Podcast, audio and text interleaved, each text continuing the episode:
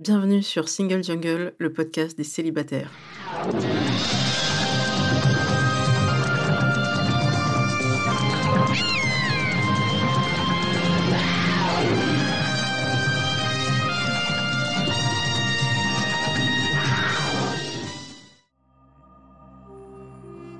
Je suis Louisa Amara et j'ai créé Single Jungle, un podcast dédié aux célibataires.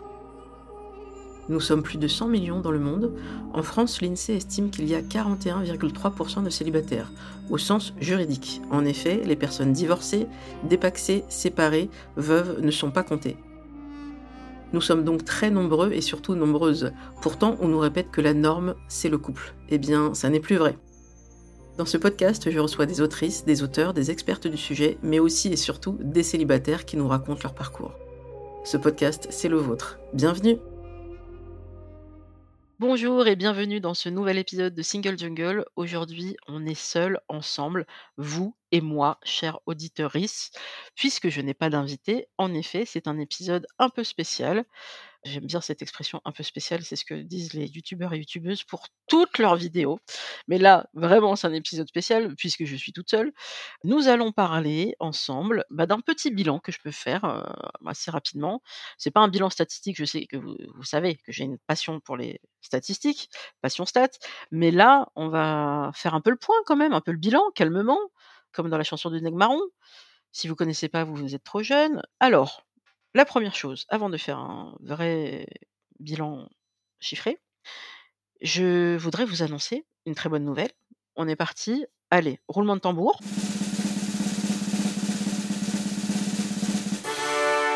100 000 écoutes, ça y est, j'ai atteint les 100 000 écoutes. Grâce à vous, merci, merci, merci. Je m'applaudis, je vous applaudis. 100 000 écoutes atteintes depuis quelques mois, en tout cas avant l'été. Enfin, je retrouve la date exacte, je vous la mettrai quelque part en note de bas d'épisode si je trouve. 100 000 écoutes, c'est énorme pour moi, puisque je suis indépendante, que je l'ai lancé toute seule. Et puis ensuite, j'ai été accompagnée. Et puis là, c'est grâce à Isabelle que j'ai pu augmenter la fréquence. Avant, c'était un épisode par mois et puis maintenant, c'est un épisode tous les 15 jours. Ces derniers temps-là, pendant l'été, vous savez ce que c'est, l'été, c'est un peu plus compliqué en termes de disponibilité, notamment des invités, mais on tient quand même plus ou moins ce rythme hein, de un tous les 15 jours. Et bah, 100 000 écoutes, c'est un achèvement, c'est un, enfin ça c'est un anglicisme, achievement. Bon, on se comprend, c'est un cap et je peux être fier, nous pouvons être fiers collectivement D'autant que, comme je vous l'avais dit en épisode 1, eh bien, c'est un projet qui avait été refusé par tous les studios. Et depuis, d'autres podcasts se sont lancés sur le sujet et je trouve ça génial. Je pense notamment à Sologamy de Marie Albert. Il y a plein plein d'autres podcasts qui arrivent sur le sujet et puis le sujet du célibat et des rencontres a été traité après par les studios différemment. Je vous mettrai les références. Et je trouve ça très bien que un podcast à soi, qui est le, podcast de référence de Charlotte Bien-Aimée sur Arte Radio, s'intéresse au couple. Je trouve ça très bien que Delphine Saltel l'ait fait aussi sur Arte Radio. Chacun a sa voix. Mais j'étais la première, voilà, je tiens à le dire. Alors peut-être pas en francophonie globale évidemment, mais en tout cas en podcast indépendant, oui, j'étais la première je peux avoir cette fierté et vous m'accompagnez depuis le début. Donc merci aux anciens, aux fidèles et bienvenue aux nouveaux. Donc pour fêter un petit peu ces 100 000 écoutes, je vous propose un classement comme le top 50 de Marc Toesca dans les années 80, si vous avez connu.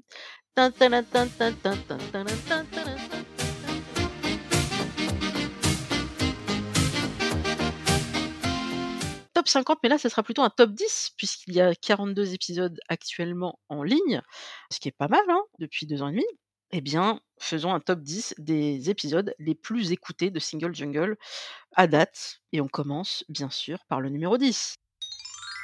Épisode 29, Lydie. Alors Lydie qui est en couple après 6 ans de célibat et Lydie est bisexuelle, actuellement en couple avec un homme.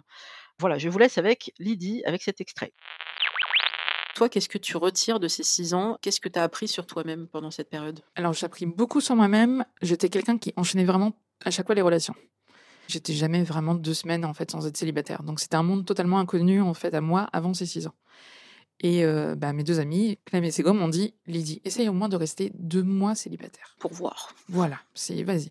Arrête d'enchaîner en fait les relations, surtout que parfois tu enchaînes les mauvaises relations qui te font mal et ça se consomme pas non plus comme ça. Donc calme-toi un petit peu, profite découvre-toi, Mmh ce que tu aimes vraiment en dehors de bah, d'être un couple, franchement, parce qu'on ne se connaît pas, je pense, en tant que couple. Il faut se découvrir en tant que personne, savoir en fait euh, ce qu'on aime, savoir nos aspirations, aussi bien euh, sexualité, ambition professionnelle, etc. Et je dis bon, ok les filles, je pense que je peux tenir. Bon, après c'était trois mois. J'avais quitté aussi en fait Rouen pour venir à Paris, donc c'était vraiment euh, un tout nouveau monde. Mmh Et je découvre aussi le dating parisien. Et en fait, je m'aperçois que c'est trois mois, finalement, ça devient un an, puis deux ans, puis trois ans. Et puis après, je me dis, mais j'ai les bouts de tête des copines qui me disent, mais Lydie, on avait dit trois mois quand même, pas trois ans, donc euh, calme-toi. Et finalement, j'ai aimé être célibataire. Forcément, il y a eu des moments qui étaient un peu plus difficiles où tu vois les couples, euh, par exemple, rien que sur Netflix, tu vois des séries beaucoup où c'est non, il faut être en couple. Ouais, histoire d'amour. euh. Exactement. Je déteste les films de Noël pour ça. Désolée des films de Noël, mais voilà, arrêtez en fait. Faites juste une nana qui est hyper contente de reprendre une boulangerie pour Noël et qui est heureuse célibataire. Bah ouais, c'est un super modèle à suivre aussi. Mais ouais. Sans transition, épisode numéro 31 qui arrive à la place 9 de ce top 10. L'épisode 31, c'est l'épisode avec Tiffen qui a créé le compte Instagram Les Cassos de Tinder. Extrait. Alors, à la fois des captures du profil avec vraiment la bio de la personne, on vous en Oui. lira quelques extraits parce qu'il y a des, il y en a, c'est c'est pépites, hein, comme, comme disent les jeunes. Et puis, il y a aussi parfois les conversations que tu peux Mm. avoir, ou peut-être que d'autres personnes ont. Oui, oui, oui. Et là, il se passe des choses aussi. Il y a des, des conversations particulières. Oui, euh, notamment souvent, ce qui revient, c'est les mecs euh, qui parlent euh, directement, qui disent bon alors on baise, euh, ce genre de choses. Enfin, je tombe sur, le cul à chaque fois quand on voit des choses comme ça, ou alors des profils de mecs qui ont des, des critères, ou alors d'autres qui disent mais moi j'accepte tout, euh, même des meufs crades. Enfin, D'accord. Il y a aussi Ouais. des gens qui envoient euh, une petite liste de leurs fantasmes. Oui, oui, on a aussi des maîtres dominateurs, tout ça, mais ça, en l'occurrence, je peux comprendre. Justement, si on, on veut être frivole, les applications, ça peut aussi servir à ça, pour réaliser des fantasmes. Mais parfois, c'est des trucs euh, hyper précis, euh, limite dégradants. Numéro 8 de ce top 10, l'épisode 23 avec Charlotte qui a créé le compte Instagram La célibataire, la vraie. Quand je rencontre des gens, je demande plus où tu en es dans ta vie, plus que qu'est-ce que tu recherches, parce que rechercher, euh, c'est particulier de dire rechercher. Alors que effectivement, de plus situer la personne où elle en est dans sa vie, effectivement, si, euh, je sais pas, euh, voilà, elle veut plutôt se poser, pas se poser, euh, avoir des enfants, pas des enfants, enfin, il y a des sujets quand même, mais mine de rien, on est dans des âges où c'est la question se pose. Enfin, moi, en tout cas, je suis dans la trentaine, donc forcément, la question des enfants est abordée. euh, Mais je trouve que c'est souvent tôt quand même de l'aborder euh, dès le, Le premier rendez-vous. le premier rendez-vous, voire la première conversation. En tout cas, moi, les hommes qui me l'ont posé sont plus parce que eux cherchent du très, très, très, très, très futile. Oui, voilà. Après, c'est assumé ou pas. Numéro 7, l'épisode 25 avec Rosa Berstein, humoriste, comédienne, autrice du podcast euh, Les mecs que je veux ken, que je vous recommande chaudement. Elle en a fait un livre qui est génial, qui est complémentaire euh, de- du podcast. Voilà, il faut acheter euh, ou emprunter en bibliothèque. ce livre, il est vraiment génial. On en apprend beaucoup. Le podcast est génial aussi. Et le spectacle, faites comme moi, prenez les trois. C'est parfait. C'est parti avec l'extrait de Rosa. Elle m'avouait qu'elle avait couché avec un gars et qu'il l'avait pas rappelé, qu'il lui pas envoyé un petit message. Et elle me disait juste un petit message. Et en fait, je trouve que c'est d'une violence inouïe, quoi, de pas avoir la décence euh, d'écrire à la personne euh, merci pour cette soirée. J'espère que ta journée, un petit quelque chose juste après pour euh, pour certifier que ça a eu lieu. Justement, c'était pas dans ta tête. Enfin, une espèce de voilà de de politesse minimum. Et j'ai l'impression que quand les mecs font pas ça, c'est Bon, évidemment, il y a des nanas qui le font aussi, mais ce que je veux dire, c'est que j'ai l'impression que si tout va mal, c'est à cause de ça. C'est mais même la planète, l'écologie, j'ai l'impression qu'en fait, les gens qui jettent leurs sacs plastiques, etc., ce manque de considération, en fait, il s'étend aussi au rapport amoureux. J'ai l'impression que c'est la civilisation, la société, tu vois, de laisser sa place à une femme enceinte dans le... En fait, et bah, tu couches avec quelqu'un, t'envoies un petit message. Enfin, tu vois, c'est fou de devoir appeler des règles basiques de savoir-vivre amoureux Numéro 6 de ce classement top 10, Eh bien, c'est l'épisode 3 avec, Sharon, où nous avions parlé d'afroféminisme. Afroféminisme, mais aussi charge sexuelle, donc qui s'occupe des capotes? Qui s'occupe d'expliquer à un homme que non, il ne doit pas se sentir trop serré ou il a qu'à trouver le bon modèle? Mais non, on n'a pas à négocier de se protéger avant un rapport sexuel. On avait parlé aussi de fétichisme, de racisme, heu, également de VIH. Donc voilà, je vous invite à écouter cet extrait de cet épisode, l'épisode numéro 3 avec Sharon dont le pseudo est le Kitambala agité et elle était également autrice. Je vous mettrai toutes les références en note de bas d'épisode. C'est parti. Quand même, euh, alors rien de moralisateur, rien de voilà, mais juste euh, expliquer que voilà, moi je évidemment que je suis prête à discuter, euh, à faire des rencontres. Maintenant, j'aimerais juste que voilà, vous sachiez que je suis pas un fruit exotique et j'ai d'ailleurs mis un, un lien de smoothie exotique notamment pour ceux et celles qui voilà étaient tentés de, de commencer par voilà, des, appellations euh, ou de m'aborder euh, en spécifiant euh, forcément mon, mon origine ou ma couleur de peau. Je leur ai dit que voilà, en fait, on peut. Non, non, on pouvait vraiment discuter sans forcément commencer par. voilà, s'il y a un brin d'exotisme qui t'envahit comme ça, j'ai mis en gros canalise-toi. Numéro 5, alors là c'est rigolo parce que le numéro 5, le chiffre 5 en numérologie, c'est mon chiffre à moi. Et bah écoutez, là le numéro 5, c'est l'épisode 5 qui est avec Aude qui avait fait partie du podcast euh, Nat et Véro et également qui a participé au podcast Les Gentilhommes. Donc cet épisode 5, nous avons parlé de comédie romantique, de quête de l'amour et de dépendance affective. C'est parti pour l'extrait avec Aude. Les comédies romantiques, voilà, elles te, elles te donnent une image vachement biaisée de, de cette rencontre. Ça exerce une espèce de pression psychologique et culturelle, comme je te disais. Et du coup, tu crois que ça va t'arriver euh, tout cuit dans la bouche, quoi. Et en fait, pas du tout. Et que surtout, le début de la relation, je trouvais biaisé. Ils se comprennent, comme je te disais, ils se comprennent tout de suite. C'est un match tout de suite. euh, voilà, les soulmates, tu vois, etc. Alors que finalement, on le sait très bien dans la vraie vie. hein, euh, c'est comme au jour d'aujourd'hui, dans la vraie vie. Il n'y a, y a pas Euh, de- a pas de violon, il se passe a, rien. y a pas de violon, il se passe pas ça. euh, le, le temps de l'amour n'est pas le, le temps du vrai amour dans la vraie vie, n'est pas le temps des comédies romantiques. quoi. C'est-à-dire qu'en fait, l'amour, la confiance, etc., mais ça met du temps. Ça prend de l'énergie, ça, ça, ça donne du temps. ça prend du temps, pardon. Et du coup, je trouve que les gens, ils vont devenir euh, très impatients. Ouais. Et ce qui fait que tu vas te faire bouler euh, par un mec après un, deux, trois dates en te disant Ah ouais mais il n'y a pas le truc, il n'y a pas le machin, c'est pas euh, j'attends le, le coup de cœur, j'attends le mais en fait gars, enfin t'attends le messie en fait. Alors euh, soit dans Oui, un faut- cas il est déjà descendu, soit dans le cas euh, dans un autre cas tu risques de l'attendre longtemps quoi. faut juste se laisser le temps. Et c'est C'est vrai ça. que, bon, après, c'est le. Les applications vont être parfois accusées d'avoir euh, bah, cultivé ce consumérisme. Je pense qu'il y y, a une partie de ça, mais il faut pas jeter le bébé avec l'eau du bain. Il y a aussi, c'est un outil, et ça dépend comment les gens l'utilisent. L'épisode 9, personnellement, je crois que c'est mon préféré. Même si j'en ai plein des préférés. On ne peut pas choisir parmi ses enfants, entre guillemets. Mais vraiment, cet épisode 9, j'ai pris beaucoup, beaucoup de plaisir à le faire. Et c'était la première fois que j'avais deux invités en même temps. Et donc, il fallait gérer ça. Et ça s'est très bien passé. Et cet épisode 9 arrive en quatrième position. Il est avec Stéphane Rose, qui a écrit le livre En finir avec le couple aux éditions Musardine, que je vous recommande fortement. Et il est également avec Marc Gibaja, auteur, scénariste, réalisateur du film Ma vie n'est pas une comédie romantique avec Gilles Lelouch et Marie Gillin. Et vraiment, cet épisode, je le trouve vraiment euh, génial. Et vous aussi, visiblement. Et donc, je vous propose non pas un extrait, mais deux. C'est parti.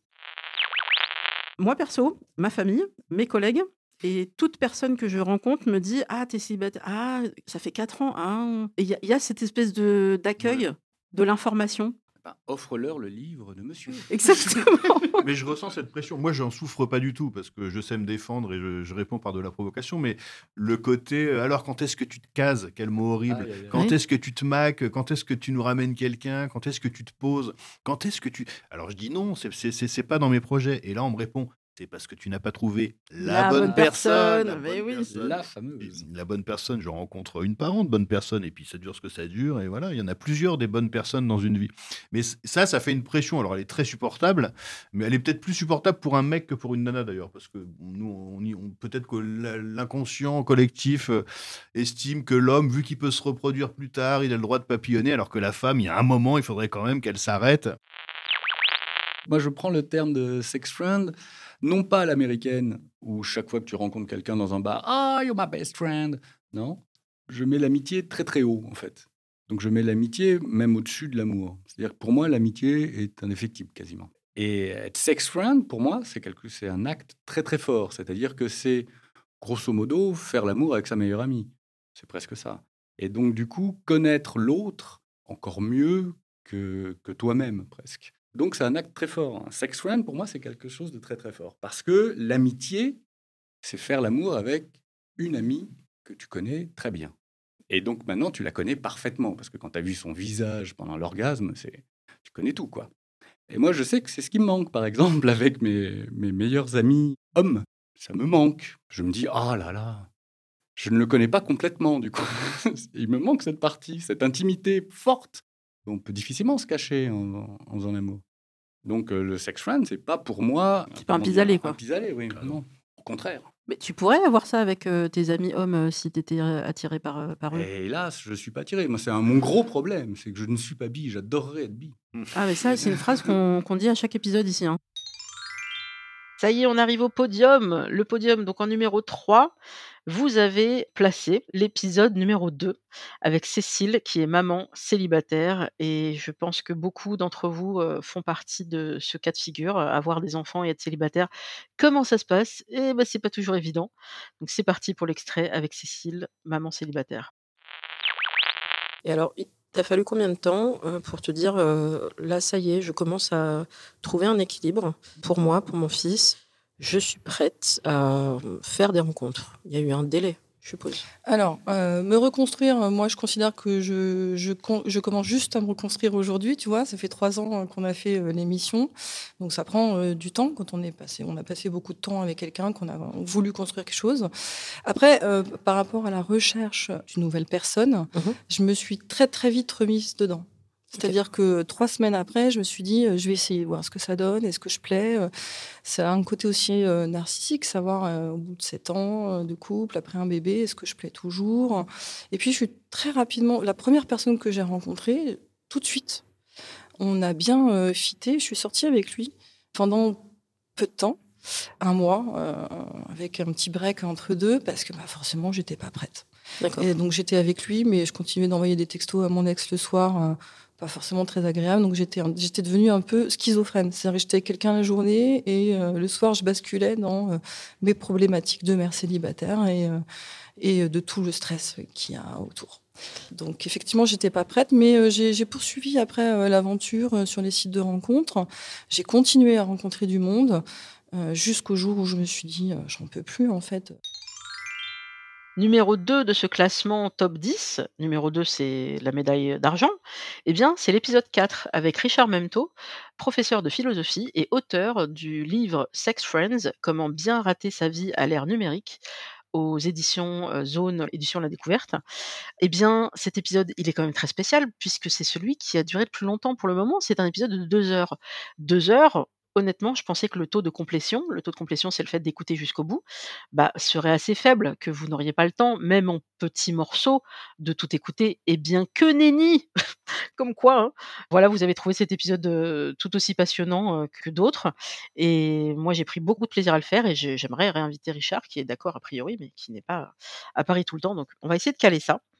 Et donc, je vous laisse avec non pas un extrait, mais deux avec Richard Memto.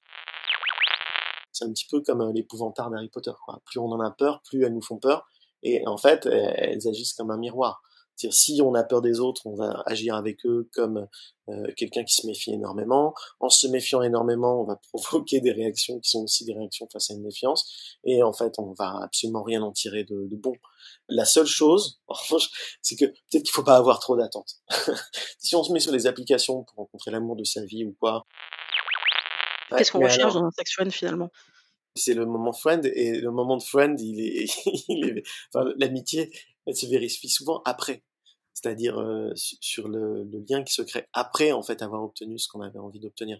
Ce qui fait que moi euh, très très vite hein, dans mon existence euh, et notamment quand, quand on est gay en fait, qu'on a plus de facilité à coucher avec d'autres mecs, ça devient une, une évidence que en fait on va d'abord coucher et se connaître ensuite. Parce que quand il y a cette espèce de comment dire prix de trucs qu'on veut avoir à tout prix on, enfin en fait on dit n'importe quoi. On séduit. Et si on séduit on ment. Et si on ment ben, on n'est pas très honnête. Alors qu'une fois qu'on l'a eu et qu'en fait il y a plus rien à dire et que là du coup on est dans l'honnêteté brute quoi euh, très euh, post-coïtale quoi. Moi c'est ce que j'appelais la drague post-coïtale. C'est-à-dire les discussions d'après jouissance. Euh, et que en fait ces discussions sont bien. Là on sait qu'on est avec quelqu'un qui en fait euh, tient un petit peu le choc quoi que la relation est un peu plus solide. Mais justement, le, le, le modèle classique, c'est euh, absolument tout est permis pour séduire, tout est permis pour approcher, pour finalement euh, goûter au sexe et au plaisir sexuel, et après, plus aucune obligation. Chacun se débrouille, chacun va de son côté, et, euh, et d'ailleurs, généralement, euh, garde pas contact. Donc moi, le premier truc, c'est pour ça que j'ai écrit en fait Sex Friend, c'est que c'était aussi mon expérience personnelle, c'est que la première précaution à prendre, c'est de savoir garder contact avec quelqu'un avec qui on a couché. Si on n'est pas capable de garder contact, ça veut dire qu'on a vraiment fait ça sur un mode de séduction extrêmement, euh, comment dire, utilitariste. Bon, on peut être un bon amant, hein, je veux dire, on peut être un bon amant et, et une espèce d'opportuniste total. Mais en revanche, toute la partie discussion, amitié, on sait qu'on l'aura pas. Et enfin, numéro 1 de ce top 10 des épisodes les plus écoutés de Single Jungle, eh bien, l'épisode 1 Évidemment. Bon ça, c'est tout à fait logique puisque c'est l'épisode qui a été diffusé en tout premier, donc dès janvier 2020, donc il a pu cumuler un certain nombre d'écoutes. Et c'est aussi parce qu'il y a une logique très simple dans la découverte d'un podcast. La plupart des gens, vous me direz dans quelle équipe vous êtes, on commence par la bande-annonce ou le premier épisode, ou les deux, et puis on s'intéresse aussi au dernier épisode, puis après on remonte. On remonte par le bas ou on remonte par le haut, par les premiers ou par les derniers. Vous êtes dans quelle équipe, vous? Comment vous fonctionnez? Moi, j'ai tendance effectivement à mmh, découvrir un podcast, à écouter le dernier, puis le premier et la bande-annonce, et je remonte. Donc c'est tout à fait logique que bah, voilà, ce premier épisode ait eu vos faveurs. Et donc, il y a non pas un extrait, mais deux, puisqu'il y a deux invités, Camille et Audrey. Je me suis rendu compte de ça là en venant aujourd'hui à ce podcast. C'est que, en fait, c'est assez compliqué de se définir en tant que célibataire, ou en tout cas d'accepter qu'on ait une catégorie sociologique. Et c'est vrai qu'il y a quelque chose de l'ordre de euh, négatif d'être célibataire. Donc, euh, donc en fait, c'est un petit peu difficile à assumer, je trouve. Et donc, du coup, j'ai pas du tout envie qu'on parle de moi comme étant la célibataire pour me présenter l'autre célibataire comme si ça allait matcher comme ça. Oui, sachant que tu as peut-être des, si ce n'est des critères, il y a peut-être des gens qui te plaisent plus que, que d'autres, et que rien ne dit que cette autre personne pourrait te plaire. Voilà, en fait, j'en sais rien. Enfin, on met pas des critères de. Enfin, c'est comme les enfants, on les force à jouer ensemble. Genre, ils ont tous les deux trois ans, donc c'est sûr, ils vont s'entendre. Euh... Bah non. non. Il faut que ça matche un peu tu es dans la tranche d'âge où normalement tu as dû avoir quelques questions dans ton entourage familial, professionnel, amical sur ce célibat. Est-ce que ça arrive régulièrement qu'on te dise Entourage familial, non, pas trop. Je sais pas pourquoi et euh, voilà, je pose pas de questions. Entourage professionnel, oui. En fait, je ne suis pas une personne qui parle souvent de ma vie privée, donc les gens ils hésitent, peut-être pour ne pas me, euh, je sais pas, rentrer dans ma dans ma bulle. Mais euh, si on me pose la question, je réponds, euh, je réponds euh, très honnêtement et, et voilà, et sans gêne. Voilà, je suis célibataire et je le vis très bien en fait. Donc ça fait huit ans. Exactement. Tu n'as pas fait de rencontres pendant cette période-là? Il y a eu quelques rencontres, mais sans lendemain, et je le vis très bien en fait. Je ne suis pas dans une recherche très active, je le reconnais. J'ai un cercle d'amis qui sont en recherche très active, qui testent les applications. Et donc en fait, je me nourris de leurs petites histoires, un peu dramatiques, mais euh, on finit toujours euh, autour d'un fou rire en fait. Donc voilà, donc je me nourris de tout ça et je me dis, euh, comme Camille en fait, euh, les applications, voilà, c'est pas pour moi en fait. Vraiment une flemme incroyable de tester tout ça. Euh, en sachant que je suis tout le temps sur un téléphone pour le travail et je me dis que pff, pour ça en fait non quoi. C'est une flemme et, euh, et, voilà. Et le côté catalogue également ne me plaît pas du tout même si je peux acheter des vêtements sur euh, sur l'application de la Redoute. Mais euh, non vraiment pour pour une relation non. C'est je suis vraiment pas pas prête et puis ouais une flemme mais intense quoi. Voilà, c'était tout pour ce classement, mais j'ai encore des choses à vous raconter. Je voudrais vous parler de monétisation. Alors derrière ce mot un petit peu barbare, il y a le fait que un podcast ait envie d'avoir de la publicité. Ça peut prendre deux formes. Ça peut être de la publicité, n'importe quel type de pub, 30 secondes en intro, ce qu'on appelle pré-roll, ou au milieu, donc mid-roll, ou à la fin. Et mmh, parfois, c'est tous les trois, ce qui fait quand même beaucoup. En général, c'est plutôt un seul morceau, hein. sauf si l'épisode est très très long. Donc moi, je vais pas faire ça. Je vais pas vous mettre n'importe quelle pub. Vous n'aurez jamais, au grand jamais, je m'y engage sur Single Jungle, vous n'aurez jamais de publicité pour des banques, des assurances, des vendeurs d'armes comme Dassault ou des industries polluantes comme Total. Jamais.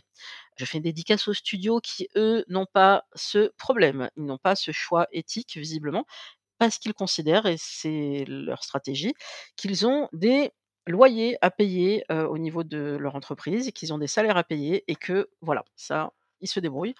Moi, je suis indépendante et donc je ne ferai pas ça. En revanche, je suis d'accord pour s'il y a des annonceurs intéressés, donc je vais creuser ce sujet-là en étant accompagnée.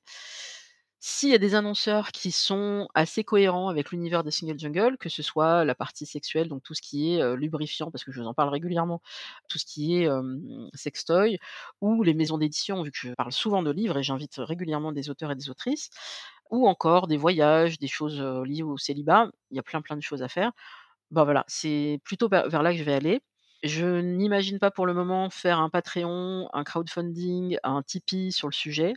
C'est-à-dire faire appel à vous, à votre générosité, parce que je sais le travail que ça représente, pour le peu que ça rapporte. Et mmh, j'encourage ceux qui le font déjà et qui sont souvent déjà à temps plein sur leur, sur leur podcast voilà, faites-le et vous nous apporterez votre retour d'expérience. Moi, je ne vais pas aller là-dedans. Je préfère chercher l'argent là où il est, donc chez les annonceurs. En revanche, si vous, vous trouvez que ce serait une super bonne idée de faire un Patreon, dites-moi et peut-être que j'y réfléchirai. En revanche, que vous pouvez faire, ce qui est sûr, et vous le faites déjà, mais continuer à le faire. Eh bien, mettre des étoiles, c'est déjà super sur iTunes, sur Spotify, mettre des commentaires, partager autour de vous le podcast, c'est déjà énorme parce que ça permet à d'autres personnes de le découvrir. Et c'est comme ça que régulièrement, Single Jungle remonte dans le top 200 d'Apple dans la rubrique culture et société. Et ça, c'est c'est extraordinaire. Enfin, vous vous rendez pas compte d'arriver, même si je suis 130e ou 170e dans un top 200 ou dedans, il y a le cœur sur la table, mais c'est une fierté, vous pouvez pas imaginer. Donc voilà, je vais creuser cette partie-là. Et je vous annonce, car apparemment c'est quelque chose de assez stratégique de vous faire ça, donc je, je tente. Petit teasing sur qui sera le ou la prochaine invitée. Eh bien, je vous le dis tout de suite, ça devrait être, si tout va bien, je touche du bois, Marie Coq, qui a écrit le livre Vieille fille, que je suis en train de lire pour l'enregistrement très prochainement. Et je vous mets le lien de l'émission à laquelle elle a participé sur France Inter avec Marianne James, parler du, livre. Et Marianne euh, James expliquait euh, ses déboires avec son banquier. Parce que à son niveau de notoriété, eh bien, le banquier lui a dit non pour un prêt, car en tant qu'intermittente du spectacle, même si elle est connue, même si euh, elle a plein de productions, etc., vous restez une femme célibataire. C'est pas ouf ça, quand même, en 2022. Je vous renvoie vers l'épisode avec Lucille Quillet, qui a écrit le livre Le prix à payer, ce que le couple hétéro coûte aux femmes. Voilà, on en est là. Vous vous rendez compte qu'une femme, euh, je pense qu'elle a peut-être une petite cinquantaine ou soixantaine, Marianne James, qui est connue, qui travaille, qui a des revenus. Et mais oui, mais elle est célibataire, donc son prêt, euh, bah non. Voilà. Et je pense que c'est une réalité quotidienne pour de nombreuses femmes. Donc je vous mets le lien de cette émission et bah, j'ai hâte d'enregistrer cet épisode avec Marie Coq et je vous invite à lire son livre qui est sorti le 8 septembre, Vieille fille, aux éditions La Découverte. Voilà. Eh bien, ce petit bilan est terminé. J'espère que cet épisode vous a plu. N'hésitez pas à mettre des étoiles. Vous pouvez aussi me retrouver sur YouTube. Il y a des extraits sur YouTube. Vous pouvez activer la cloche pour avoir des notifications, pour savoir quand il y a une nouvelle vidéo. Ah, j'ai l'impression de refaire l'annonce de Bilal, euh, Bilal Hassani qui fait ça très bien. Voilà, donc merci encore pour votre fidélité, vos encouragements et j'espère qu'on va passer le cap des 150 000 et puis des 200 000 tous ensemble. Vous pouvez retrouver donc Single Jungle sur toutes les applis euh, de podcast et de balado diffusion. Coucou aux Québécois et à toute la francophonie. Et bien sûr, vous pouvez me retrouver sur Instagram, c'est Single Jungle Podcast tout attaché sur Instagram et sur Twitter, Single underscore Jungle. Et on est aussi sur Facebook. Pour ceux qui sont sur Facebook, vous tapez Single Jungle, vous allez tomber dessus. Merci et à très bientôt.